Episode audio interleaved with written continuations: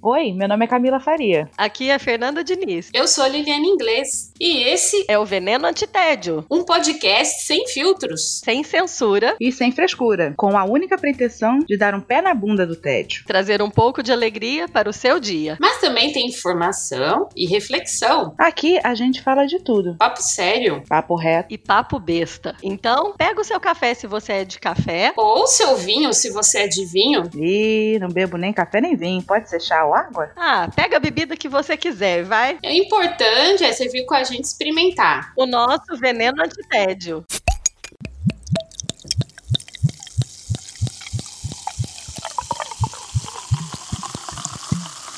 Olá, sejam muito bem-vindos a mais um episódio do meu, do seu, do nosso Veneno Antitédio. Eu sou Fernanda Diniz, aqui comigo estão Camila Faria, Liliana Inglês. Oi meninas, tudo bem? Tudo bem. Olá, tudo bem? Aquele tradicional Bom dia, boa tarde, boa noite, boa madrugada.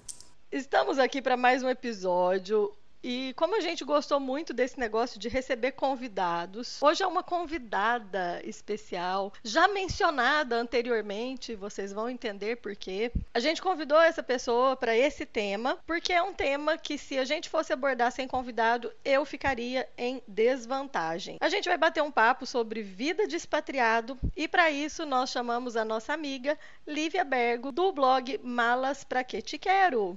Lívia, apresente-se. Quem é você? Onde vive? O que come? Auditório, Olá. vamos receber a Lívia com um aplausos. Lívia, Lívia. Ei, muito uh, obrigada. Uh. E aí, meninas? Tudo bem? Sempre foi meu sonho estar aqui no show da Xuxa. Então, não, na verdade, gente. Aham, senta lá, senta lá, Lívia. Senta, Lívia. Então, eu sou a Lívia, como já foi dito, mas muitos me conhecem como assistência de TI 24 horas. Hoje eu vivo no Reino Unido e eu como de 3 em 3 horas com lanches ocasionais nos intervalos. Adorei. Nossa! Come mais que eu. É provável. Muito bem, Lívia. Muito obrigada, Lívia, por aceitar o nosso convite para bater esse papo com a gente. A gente tem essa mania de gravar de final de semana, o que não, que nem sempre é muito favorável, especialmente para os nossos convidados. Então, a gente agradece muito a sua disponibilidade para estar tá aqui conosco nesse sábado. Eu não sei aí no Reino Unido, mas aqui na Alemanha é um sábado de sol. Gelado, mas de sol. É, aqui é um sábado de sol, que no Reino Unido significa entre nuvens, mas é um sábado de sol. E tá frio, mas temos aquecedor do lado do computador, então está tudo bem. Sempre Qua... tá chovendo aí mesmo, Olivia? Porque toda, toda Quase fala sempre, que só tá? chove. Quase sempre. Mas assim, é claro, gente, que não é todos os dias do ano, mas é um tanto suficiente para você ficar muito triste e repensar todas as escolhas da sua vida. Mas é só isso mesmo. só isso mesmo. é só isso. Esse episódio eu recebi a ordem que eu vou ficar caladinha. Uhum. Aham. Vamos é, ver quanto tempo vai durar. Abertura, engraçadinha, engraçadinha. Então eu vou, eu vou passar para o posto mais de convidada do que de host hoje. Vamos lá. Hoje a gente vai deixar a dona Fernanda de castigo, porque assim como a Lívia, ela não mora no Brasil, então a gente, eu e a Lili, vamos entrevistar as duas sobre a vida de expatriado. Então eu vou fazer a primeira pergunta, eu vou fazer o bate-bola dividindo aqui com a Lili. Uhum. Meninas, qual é, foi a decisão de sair do país? É, eu acho que essa parte é, eu tenho que falar no plural, porque foi uma decisão conjunta com o Cadu, né? Que, para quem não sabe, é, é, o meu conge, né? E eu, eu não acho é, eu não acho que a nossa história é inédita, tá? É, eu imagino que aconteça com muita gente que, como nós, não viajou para fora do Brasil quando mais jovem. Então, acho que depois que você forma todo o seu conceito de mundo, né, num país só, numa sociedade bastante específica, e aí finalmente um dia você viaja, existe um deslumbramento, né? E nenhum problema nisso, mas eu acho que é algo que impactou sim pra gente.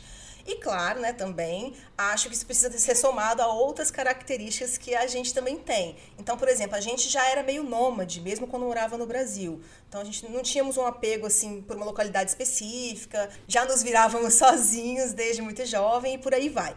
É, então, em 2014, né, que rolou ali um, um, alinhamento de astros, né, também conhecido como insatisfação no trabalho e com a vida, a gente resolveu que era o único momento que a gente podia arriscar. E daí a gente foi migrando para o trabalho remoto e partimos para a Itália no ano seguinte. Então, teve tudo isso. A gente né, tem essa vontade, teve um deslumbre que a gente tinha recém conhecido a Europa uns anos antes, e foi isso. O primeiro lugar que você morou foi Itália, então? Sim, sim, fomos para Itália.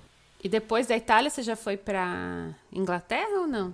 A gente ficou na Itália um ano, mais ou menos. Aí depois Uhum. a gente passou muito mais rápido, né, por alguns países aqui, mas é quase, foi quase uma estadia de Airbnb, tá, gente? Passamos por alguns países da Europa, menos tempo. E aí viemos pro Reino Unido, ficamos um ano. Depois a gente saiu um ano, ficou no Brasil um ano, né? A gente não tem casa no Brasil, a gente não é nômade rico, não, sabe? Que mantém casa lá, alugada, nada disso. A gente não tem nada. A gente foi lá, ficou também como nômade lá, ficou de favor em alguns lugares. E voltamos pra cá há mais de dois anos. Aí agora a gente tá direto aqui, só que a gente muda de cidade dentro do Reino Unido também, entendeu?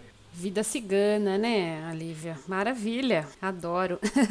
A decisão de sair do país, é, eu acho que nesse ponto fica bem parecido com o que a Lívia disse, de ser uma decisão conjunta, que eu também fiz uma mudança como casal. A gente era casado há. Nossa, até fugiu, quatro anos.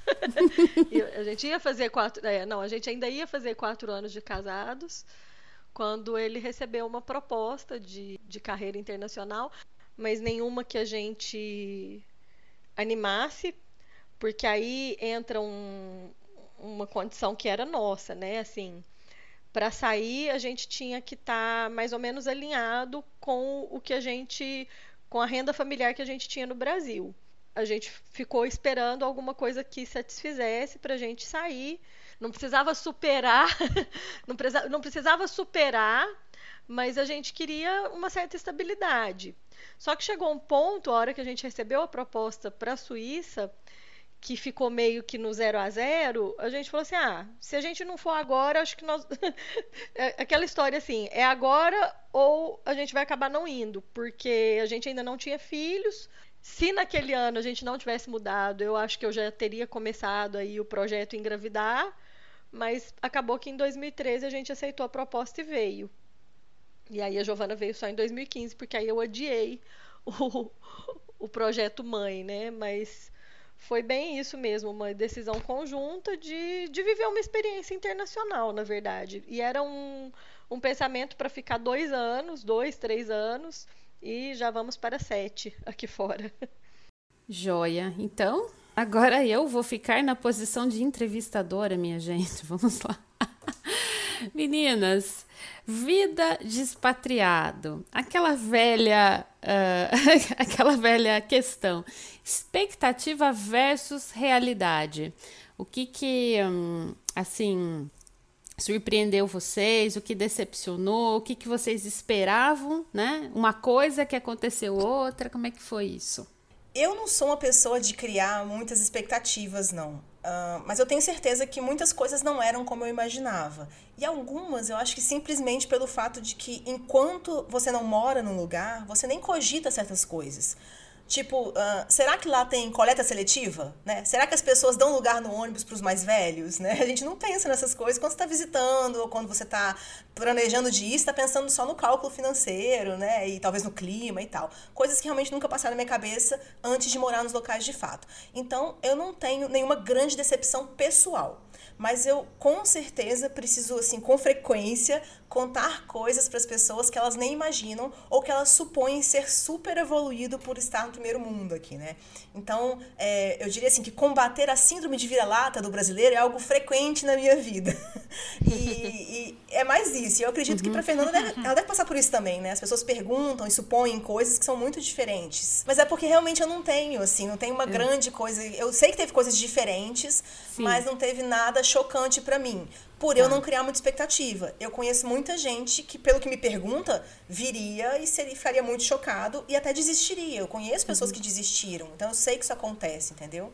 Uhum. Eu não sei se eu tenho um momento, expectativa e realidade, assim, mas o que eu, o que eu acho que as pessoas, bem, bem o que a Lívia falou de, de que a gente. é, São coisas que às vezes é legal clarear, né? Tem gente que acha que viver fora do Brasil, de um modo geral, é só glamour. Né? Que você mora na Europa, então você tá assim, viajando 100% do seu tempo, que você vive no luxo, poder e glória, né? E não é bem por aí. Aqui a gente tem, por exemplo, coisas muito corriqueiras que, que do Brasil é muito comum que aqui a gente não não tem essa facilidade, né, de, de por exemplo, vou, é uma coisa bem besta, mas faxina aqui é uma fortuna você pagar uma diarista. Se você for pagar, você paga por hora e é muito mais caro do que quando você. Não, sim, é porque, quer queira que não, a classe média brasileira, a gente está acostumada a ter alguém para ajudar com a casa. A gente está acostumado. Exato. Agora, aqui você faz tudo. Desde cuidar do jardim, enfim, são coisas que no Brasil você terceiriza com muita facilidade. Mas assim, por exemplo, na Suíça, quando a Giovana fez 10 meses, eu me dei ao luxo de ter uma passadeira. Na Suíça é tudo muito mais caro, né? Eu pagava Imagina. 25 francos a hora da passadeira. Isso três, quatro anos atrás, né? Quando eu ainda morava lá. Não sei se, se mudou, mas eu pagava 25 francos a hora. Ela ficava mais ou menos, ela ia a cada 15 dias para ficar mais ou menos duas, duas, três horas em casa. Porque aí uhum. ela passava toda a roupa também, assim. Porque na época o Júlio trabalhava. porque agora ele trabalha de casa, né? de pijama, Esse né? ano pandêmico. Mas é, lá na Suíça, como era sempre presencial, era muita camisa para passar. Eu sempre passei, mas a partir do momento que a Giovana ficou maiorzinha, que ela vinha até onde eu tava, engatinhando pra tábua de passar roupa, começou a ficar até perigoso eu fazer isso. Então, aí eu tinha uma pessoa que me ajuda, e era até uma ajuda também, porque com criança a gente se, se desdobra o tempo todo, né? Uhum. Então, eu, por isso que eu brinco que eu me dei ao luxo de, de ter uma passadeira. Ela ia de 15 em 15 dias. Aqui na Alemanha, quando a gente veio para cá, aí tem uma diferença dentro da própria Europa, né? Porque aqui na Alemanha, isso é um custo de lavanderia, por exemplo, que você leva para lavar e passar, é muito mais barato do que na Suíça. Então aqui na Alemanha eu passei a usar lavanderia para as camisas, que era o que necessitava passar, né, pro para o trabalho dele. O resto a gente vai, foi se virando em casa mesmo como como deu. Mas vocês usam aí fora muito mais lavanderia, né? Porque as casas geralmente não tem. Você tem a lavanderia, né, Lívia também? Você tem lavanderia dentro de casa? Como é que funciona aí? Você leva para lá para lavar? Eu tenho em casa. É, eu sempre tive em casa mesmo.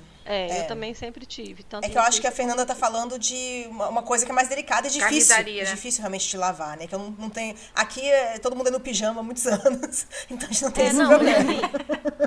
É, justamente. Na Suíça ele trabalhava de terno, então ainda é, tinha os difícil. ternos também. Então você tem que levar. É, aí eu falava, poxa, ficar lavando, passando, é mais difícil, então melhor um profissional, né? e aqui a mesma coisa, a parte de camisa, mas era bem mais barato, assim. Você levar, por exemplo, vou ilustrar, né? Uma camisa na Suíça, em lavanderia, que você leva para lavar passar, é 5 francos por camisa. O franco é meio pau a pau com o euro, né? Aqui na Alemanha, eu acho lavanderia que eu pago 1,50 por camisa. E... Teve uma época que a gente ach é achou uma que era 1,10. Então é mais vantagem você levar na, na lavanderia. É muito mais vantagem. Que... É, é, muito mais vantagem levar na lavanderia nesse ponto. Dito isso, essa questão do, de terceirização de alguns serviços, que no Brasil é muito mais fácil, né? Aí eu lembrei de um fato que meio que me chocou de expectativa e realidade. A gente veio para a Suíça sem mudança. A gente trouxe cada um suas duas malas de 32 quilos. A gente montou nossa casa aqui. E aí fomos no famoso, conhecido IKEA.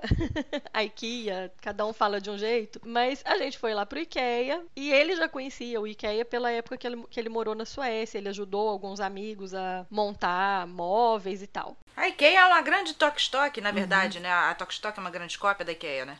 É, eu acho que sim. Mas assim, o meu grande choque, aí a gente foi, você entra ali no IKEA na parte do showroom, aí escolhe, ah, não, essa cama aqui é legal, então a gente pega essa cama, a gente uhum. pega essa mesa, esse sofá, você vai escolhendo, né? Você passa uhum. no showroom, escolhe. A hora que você chega no final da loja, aí ele só me mostrou, tinha, tinha um vidro grande assim, aí ele me mostrou lá embaixo aquele monte de prateleira com caixas e caixas. Aí ele falou: tá vendo aquilo ali? Agora a gente vai lá com esse papel e procura a estante, o número do corredor e o número da prateleira para pegar as caixas a gente mesmo. Eu falei, oi? Ah, então é igual a Etna. A Etna aqui já tá funcionando. A, a Etna, Etna é já tá cópia, fazendo né? assim? A Tokstok também, Camila, já. Não, mas a Tokstok o cara pega pra tu, não é você que vai lá pegar. A Tokstok você dá o um negócio, o cara vai lá e te traz. Ele fica no estoque. É. A Etna aqui é você que pega e leva pro caixa, uhum. entendeu? Então, E o IKEA é nesse esquema. Você pega, até se você, por exemplo, a gente pagou para entregar, porque a gente teria que alugar um caminhão, uma caminhonetinha, alguma coisa assim. Então, as coisas pequenas, na época a gente não tinha carro, a gente alugou carro para levar as miudezas, utensílios de cozinha, essas coisas que a gente comprou. Os móveis a gente pagou a taxa de entrega. Até aquele que, aquele que você paga a taxa de entrega, você leva lá no setor de entrega as caixas que você comprou. Eles, eles totalmente tiram, a gente ainda, o nosso termo foi assim, eles tiram o deles da reta para qualquer coisa que vier errado. Uhum. Se chegar alguma coisa errada na sua casa, foi você que pegou a caixa errada, não foi eles. E aí foi meio assim, a hora que ele falou, eu falei, oi. Aí tem até uma foto minha sentada no carrinho com as caixas que a gente comprou, porque eu tava meio em choque, assim, uhum. da gente ter que pegar tudo. E aí depois teve todo o processo de montagem, porque também para pagar alguém para montar todos esses móveis, eles, de novo, né? Esse tipo de serviço é tudo cobrado por hora. A gente encarou e montou tudo só nós dois. Aí leia-se é, 95% o marido, eu montei uma mesa e um criado.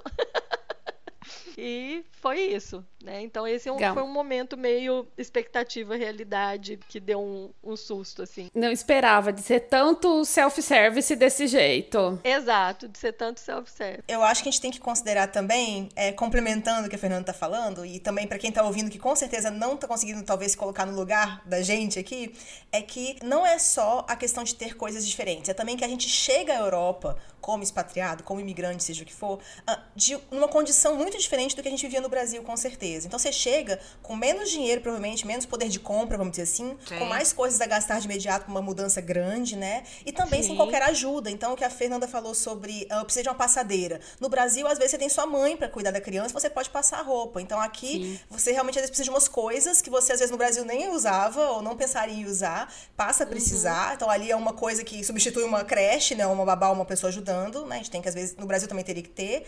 Uh, e essa coisa também do, da questão dos móveis e tudo mais. Então, você está chegando e está precisando fazer isso sem outra ajuda, né? Então, no Brasil, já estava embutido. Na, uh, eu lembro da Tokstok e era embutido no preço, ou podia ser embutido no preço muito, por um preço muito baixinho Sim, a montagem, uhum. né? Aqui é muito mais normal não ter e a gente está sem grana, a gente está chegando sem grana, a gente vai economizar ao máximo, né? Não, e os 10 reais que você economiza da montagem, uhum. compra tudo junto e compra outra coisa. 10 reais daquilo, daquilo, daquilo, você compra outro, outro estante. E a questão é, não é só 10. Sabe assim, a diferença é muito grande. É justamente Sim. você praticamente. É pra não fazer. Parece que eles põem um preço assim. Eu lembro que na época a gente chegou a olhar, ficaria tipo assim, uns 500 francos só a montagem. Então era bem puxado, né? Certo.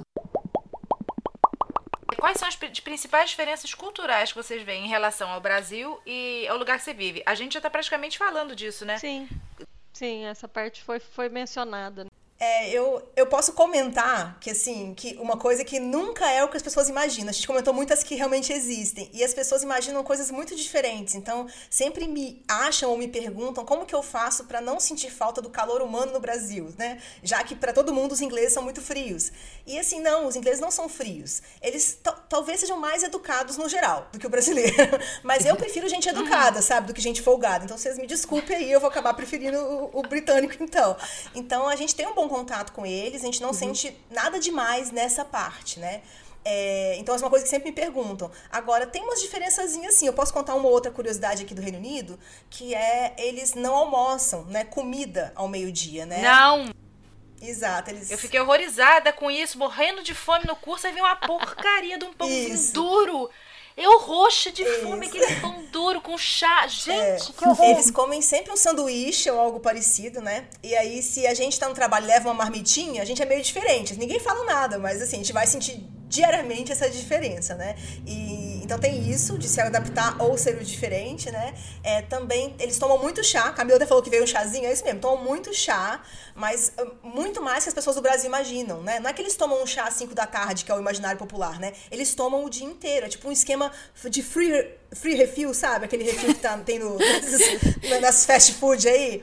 Eles passam o dia inteiro com uma caneca de chá do lado, né? Do lado deles. E aí é tipo gaúcho com chimarrão. É bem, é bem, por aí. Eu acho até que eles fazem mais refil do que o gaúcho, mas é verdade, é com aquela cuia do lado ali. Então, é, é, é, acho que ali no escritório ficam sempre essa caneca de chá, o que a gente às vezes faz com uma, um copo de água, uma garrafinha de água, eles têm uma caneca de chá e repõem a cada duas ou três horas. E quando eles vão fazer essa reposição também, eles oferecem para todas as pessoas que estão sua volta. Seja isso em casa ou no trabalho. Então, é normal de duas em duas horas alguém passar por você e perguntar lá, né? Ti? A gente se sente num voo, num voo da Ibéria, né? O dia inteiro, né? Ti? O tempo todo. E aí, o que, eu, o que eu acho que é engraçado é que, é que nós, como brasileiros, muitas vezes a gente, vai, a gente nega o chá, né? Então, todas as demais pessoas na sua volta aceitam o chá e você nega, meio sem graça. E aí, eles começam a te oferecer outras coisas. Você fica, pra você não ficar sem nada, né? E fica lá, café, é, chocolate quente, você quer squash, né? Que é um suco suco solúvel que tem aqui também. É, e muitas coisas, muitas vezes a gente não quer nada, né? Então, assim, é, a gente fica é, é negando e a gente não tem esse costume de estar o dia inteiro com uma caneca do lado de, né, né, para beber alguma coisa, né? Tipo, uhum. Tipo, deixa pra hora do lanche, né, gente?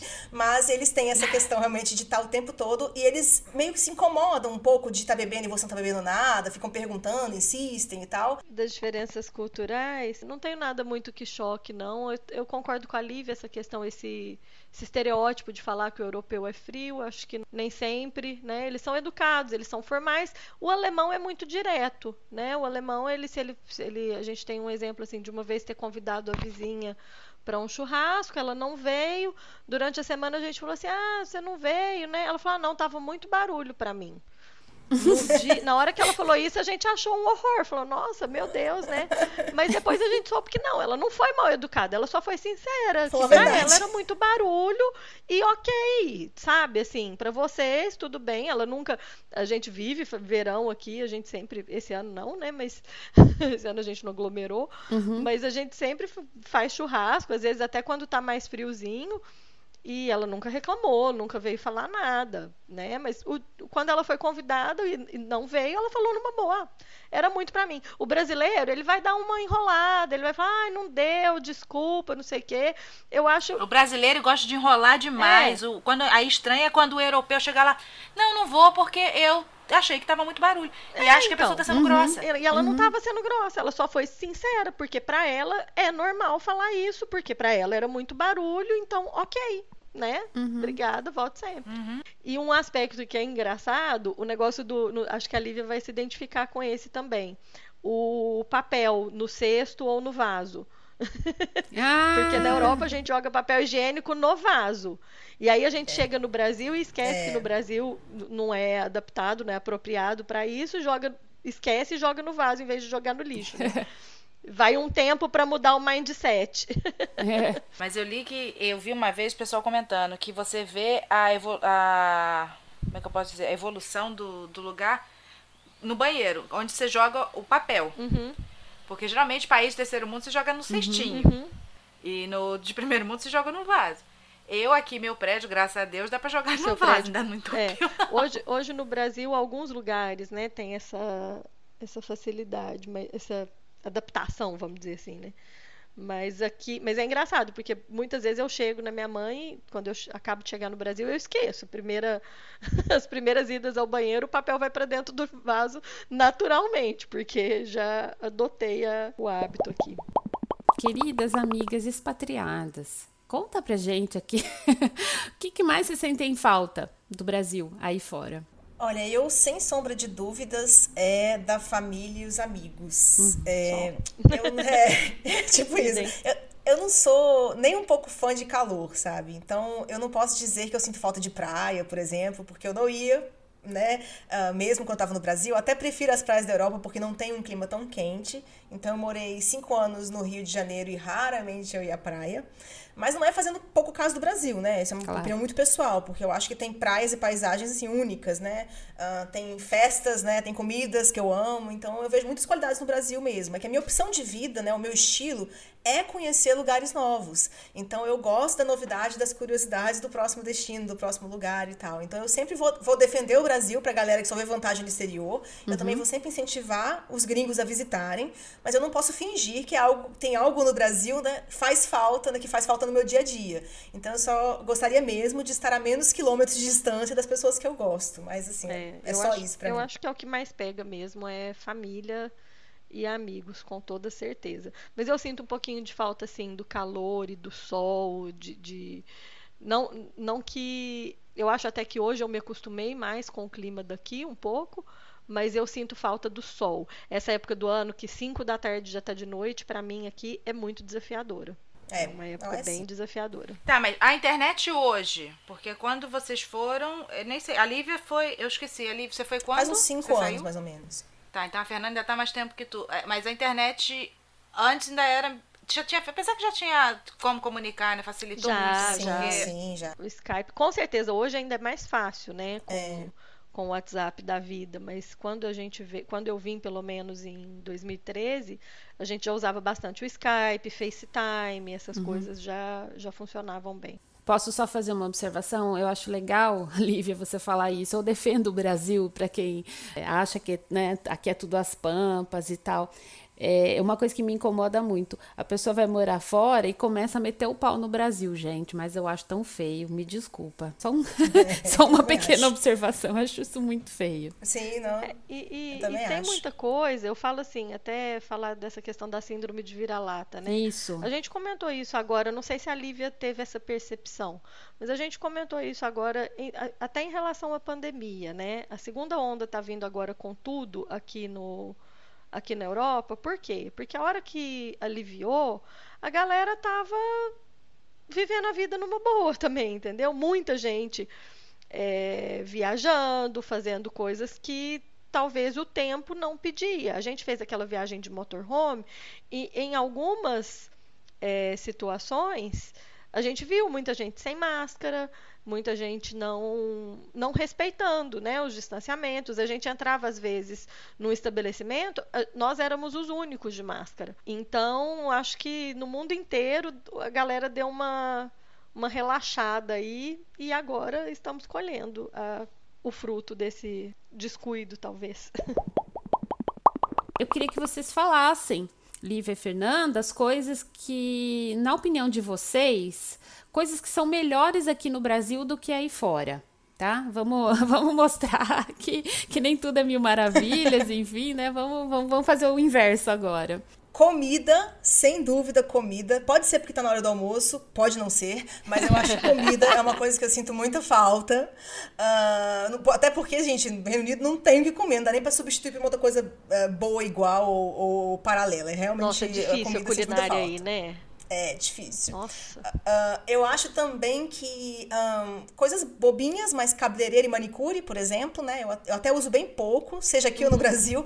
Nem sou das pessoas que incentivam muito o uso, mas assim, se eu quiser ou quando eu quiser, é mais difícil, é mais caro e a qualidade do serviço é mais limitada. Então, eu tenho certeza que muita gente que usa mais isso perceberia isso imediatamente, né? É, Ah, então por isso que o cabelo das inglesas aí são bem estranhozinhos, né? Esses cortes tem tosco. Eu diria, e aí tem a parte que a gente pode elogiar, do, né, do, do- do europeu e tudo mais, e de fora do Brasil, que existe um culto mais é, limitado à beleza feminina, né? O Brasil é meio exagerado em relação a isso. Então, eu, uma parte eu gosto. eu é não me sinto na Europa nem um pouco obrigada a fazer unha, a cortar o cabelo assim, assado, a deixar ele mais liso ou mais encaracolado. Não me sinto nem um pouco obrigada. Porém, a gente às vezes quer ou a gente tá indo para o Brasil, por exemplo, ou a gente tem uma festa, e isso vai ser mais complicado. Então é isso. Também a gente acostuma sim, a gente pode. é, é, eu entendo isso, que muita gente pode vir do Brasil e pode ser o primeiro, um choque grande para uma mulher inicialmente aqui. Ah, e uma terceira coisa que eu acho muito diferente, que é muito melhor no Brasil, é o parcelamento no cartão de crédito. A bendita. É, não, é. É, é claro que para quem não tem controle financeiro seja, é um problema. Eu sei que a dívida no cartão de crédito é um problema seríssimo no Brasil. Não tô nem fazendo uma ode a isso. Mas quando você quer ter essa opção, ou quando você não tem grana mesmo e precisa fazer aquela compra, aqui a gente não tem. é, seja porque existe, né, não existe praticamente a modalidade de cartão de crédito de, de parcelamento e tudo mais, tem algum outro financiamento, vamos dizer assim. Seja porque a gente não tem crédito também. Quando chega como imigrante expatriado, demora anos para você ter crédito em algum lugar. Então é bem mais difícil. Então até hoje tem momentos que a gente precisa comprar passagem para ir para o Brasil, que é uma passagem mais cara, por exemplo, no cartão brasileiro, porque a gente não tem naquele mês o dinheiro suficiente para comprar em libras, por exemplo, entendeu? Nossa, eu não sabia disso, Lívia. Olha, que interessante. É, não, aqui não tem parcel... não existe parcelamento aqui não. Mas assim, eu posso fazer uma, uma observação. Eu tenho um amigo que fala, gente. Eu acho tão engraçado. Aliás, era a, fra- era a frase no WhatsApp. Tudo posso naquele que emite a fatura. No caso, vocês não podem, né? Não. Gente, mas viver sem, vou- sem, sem parcelamento no crédito, putz. Eu tô desistindo de Eu vou mudar já. acrescentar. vou ficar por aqui mesmo. O que, que você sente falta aí, Fernanda? Eu vou acrescentar uma coisinha nessa lista da Lívia, concordo com, a- principalmente com a parte aí de cabeleireiro e manicure. Mas manicure Cabelo Leila Leila. Maravilhosa. Cabeleleila Leila, eu tenho uma manicure maravilhosa aqui na Alemanha. Beijo, Grazi, se você estiver ouvindo. é, ela tá fechada mês de novembro, já tô sofrendo, minhas unhas já quebraram. Porque é uma coisa que eu sinto muita falta, eu senti muita falta na Suíça. E aqui na Alemanha foi muito bom encontrar alguém assim que ela, ela é brasileira, então aí é, de novo, né? É o serviço brasileiro. É, né? brasileira ajudando É a brasileiro. brasileira é- é, que trabalha aqui, enfim. Mas uma coisa que eu acho assim gritante e que eu acho muito melhor no Brasil, o atendimento em estabelecimentos públicos, é, restaurantes, lojas e afins. Aqui o pessoal nem sempre vai te atender muito bem. Ele não tá. No Brasil, as pessoas são mais. E você, num, num restaurante, numa loja, a pessoa está muito mais disposta a te ajudar do que aqui. E aqui eles são muito quadradinhos. Então, por exemplo, eu já tive experiência em restaurante de falar assim: ah, eu posso trocar. é, eu queria esse prato aqui, mas em vez de ser a batata desse jeito, pode ser batata frita? Um exemplo, tá? Tô- Ah, não, não pode. O, o prato é com essa batata. No Brasil, eles te fazem aquela. tipo, eles mudam o que quiser, né? Pro, pro seu prato. Mas, assim, é, essa parte de serviços, é, em loja, por exemplo, é, nossa, já passei muita raiva aqui. Tipo, o lugar que a pessoa teria que te ajudar e ela te atrapalha. ou, ela, ou ela simplesmente não, não te ajuda. Então vai, meninas, me conta aí um perrengue que vocês passaram estando aí fora. Olha, o que, o que eu tive de perrengue mesmo aqui foi na primeira vez que a gente precisou alugar um apartamento, né, no Reino Unido. Então, as imobiliárias, elas, elas têm certas exigências para que você consiga alugar o apartamento. E, um- e uma delas é ter conta no banco aqui, né? Mas a gente, recém-chegado, não tinha banco, conta. Você tem que ter endereço fixo. Exatamente. Então a gente foi correr atrás de abrir uma conta, né? Que a gente só conseguiria abrir essa conta por conta do passaporte italiano. Com passaporte brasileiro eles não aprovavam. Mas ainda assim, vários bancos nos negaram. Eu, negaram, eu nem lembro mais todos os detalhes dos porquês. Teve vários motivos, a gente não era aceito.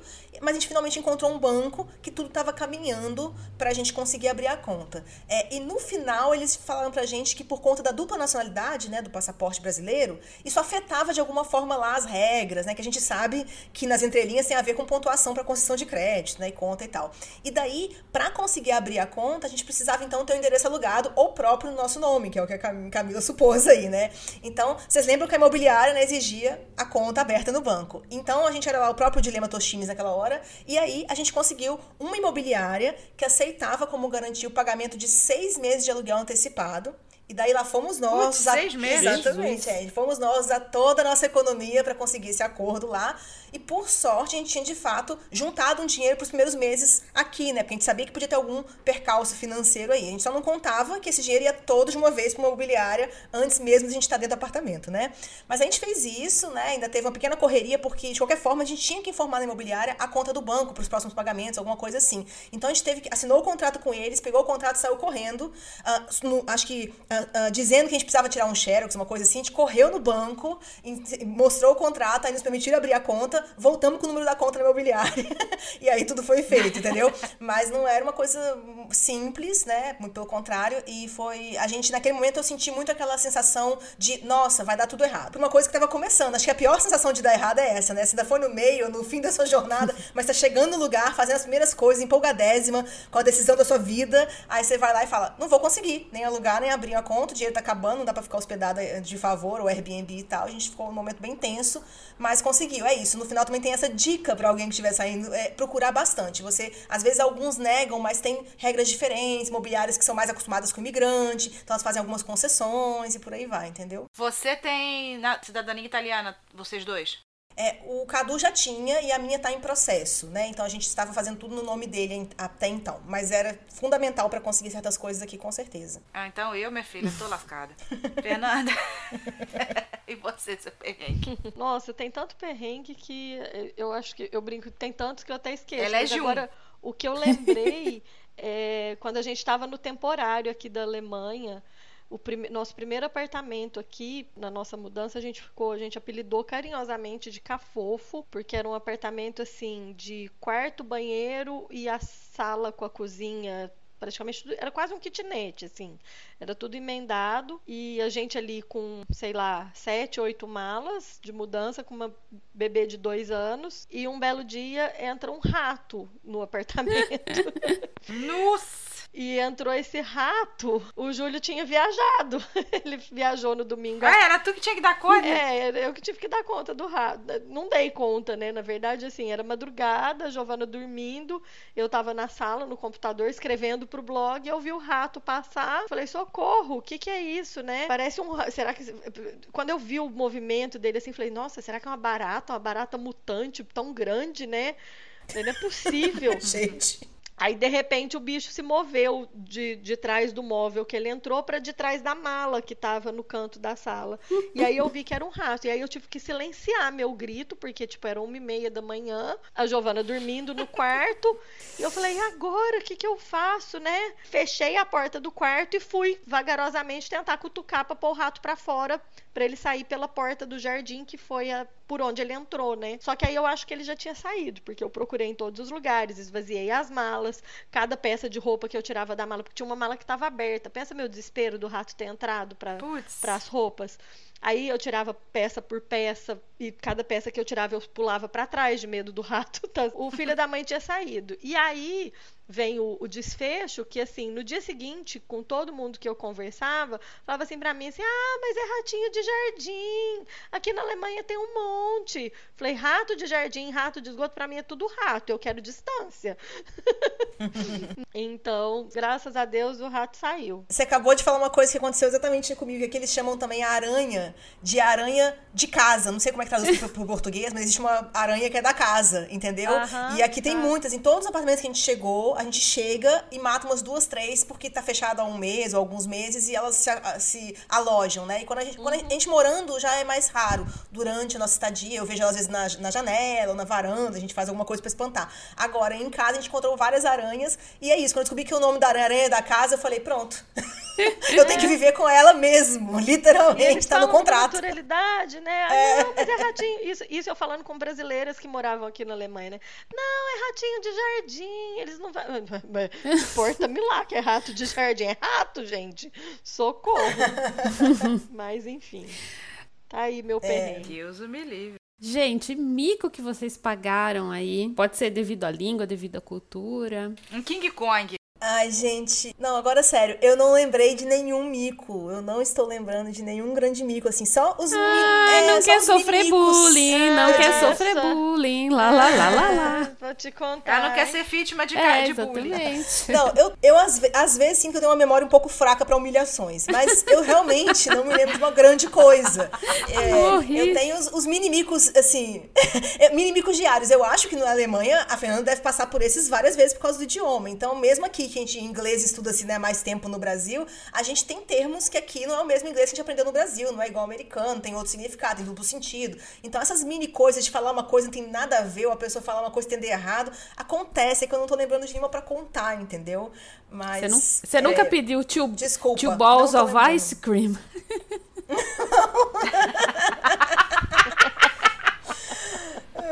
não, não. então tá bom. Essa daí é top. É que tem gente que acha que é. Nenhuma Lívia pra contar, mas tudo bem. A Fê vai contar. Eu acho que. A... Gente, eu forcei a minha cabeça aqui. Ó, eu vou contar. A Fê contando, contar. você vai lembrar, Lívia. E é, é, isso que eu ia falar. Às vezes eu falando a Lívia se lembra, né?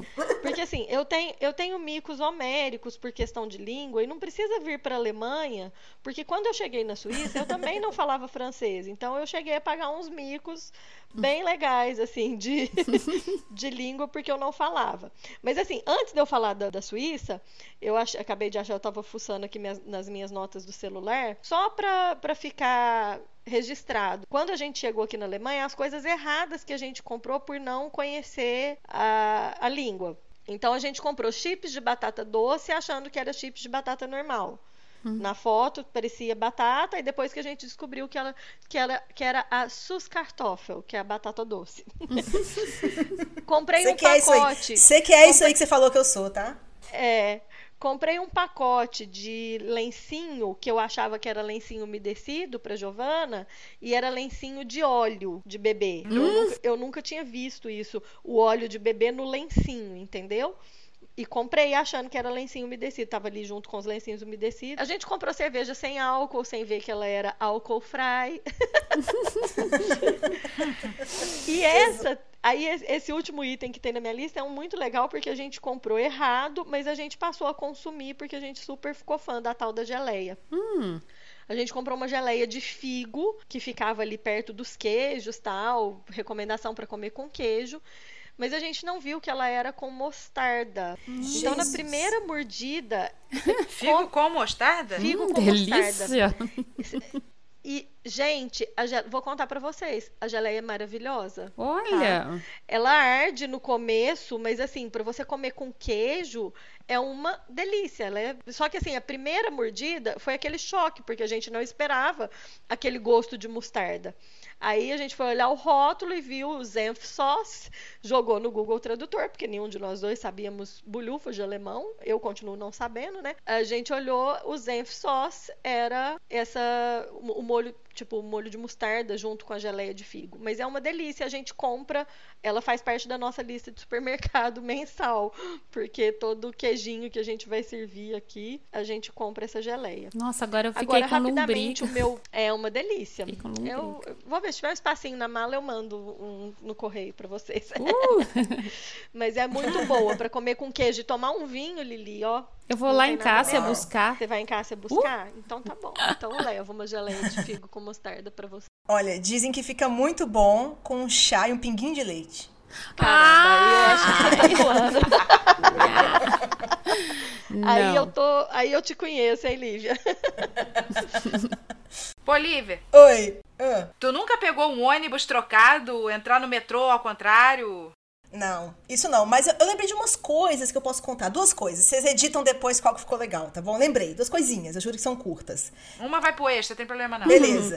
Então, um mico nosso é que a gente, quando morava na Itália, a gente tava muito empolgado. Primeiro lugar que a gente foi morar fora, né? Era um mo- momento que a gente trabalhava meio período, acho que ambos, era um pouco mais tranquilo de trampo e tal. A gente tava realmente conhecendo o país. Então, a gente pegava a bicicleta, andava pra tudo quanto é lado, queria ver tudo que era diferente. E uma tradição na, na Europa, mas especialmente na Itália, é essa coisa de ter feirinha, feirinha livre, feirinha de Natal, feirinha de não sei o quê, do santo. Então, era muito comum, do nada, você passava num lugar e tinha uma feirinha ou um festi- pequeno festival de food trucks. A gente pegou muitos lá. Então, a gente já tinha ido dois ou três pela cidade afora ou cidades vizinhas, onde a gente morava, que era no interior, perto de Milão. E a gente um dia pegou a bicicleta e foi para uma cidade vizinha de novo para andar de bicicleta. Quando passamos em frente a um parquezinho, uma. É, é como se fosse um. Parecia um. O tamanho de um playground, mas tinha um palco, né? E aí tinha umas, um, palco com uma pessoa arrum- arrumando som e um lugar servindo hambúrguer ou alguma coisa assim. A gente falou, pô, uma feirinha, um food truck, vamos lá conhecer, a gente nunca parou nessa cidade. E assim, vazio, umas 10 pessoas, mas a gente entrou. E sabe quando você tá feliz de primeiro, né, conseguiu sair num, num sábado com aquilo, a gente foi, pegou, pegou uma cerveja, pegou um hambúrguer, sentou. E aí a gente começou a tirar foto pro Instagram e tudo mais, né? Nosso hambúrguer, não sei o quê. E daqui a um tempo a gente começou a perceber que todo mundo, na, entre aspas, festa, estava olhando pra gente. Não era um olhar intimidador, mas era um olhar curioso, mas era todo mundo. E, e assim, a gente tava normal, isso nunca aconteceu antes, então não acho que a gente era tão estranho assim na Itália pra todo mundo perceber. Então tava todo mundo olhando, a gente foi ficando estranhando, estranhando, e a gente pegou uma conversa aqui, uma conversa ali, que começou a nos fazer suspeitar que aquele era, na verdade, um churrasco de amigos, entendeu? De pessoas que se conheciam, e não necessariamente uma festinha da cidade. E aí a gente fez o quê? Acabou a cerveja, foi andando passinhos pequenos pra esquerda, fingindo que foi tirar uma foto do escorregador, uma foto da árvore lá fora, e picamos nossa mula. Porque a gente tava, a gente fala até hoje, a gente tava no churrasco da firma, entendeu? Que não era a nossa firma. Ai, que horror.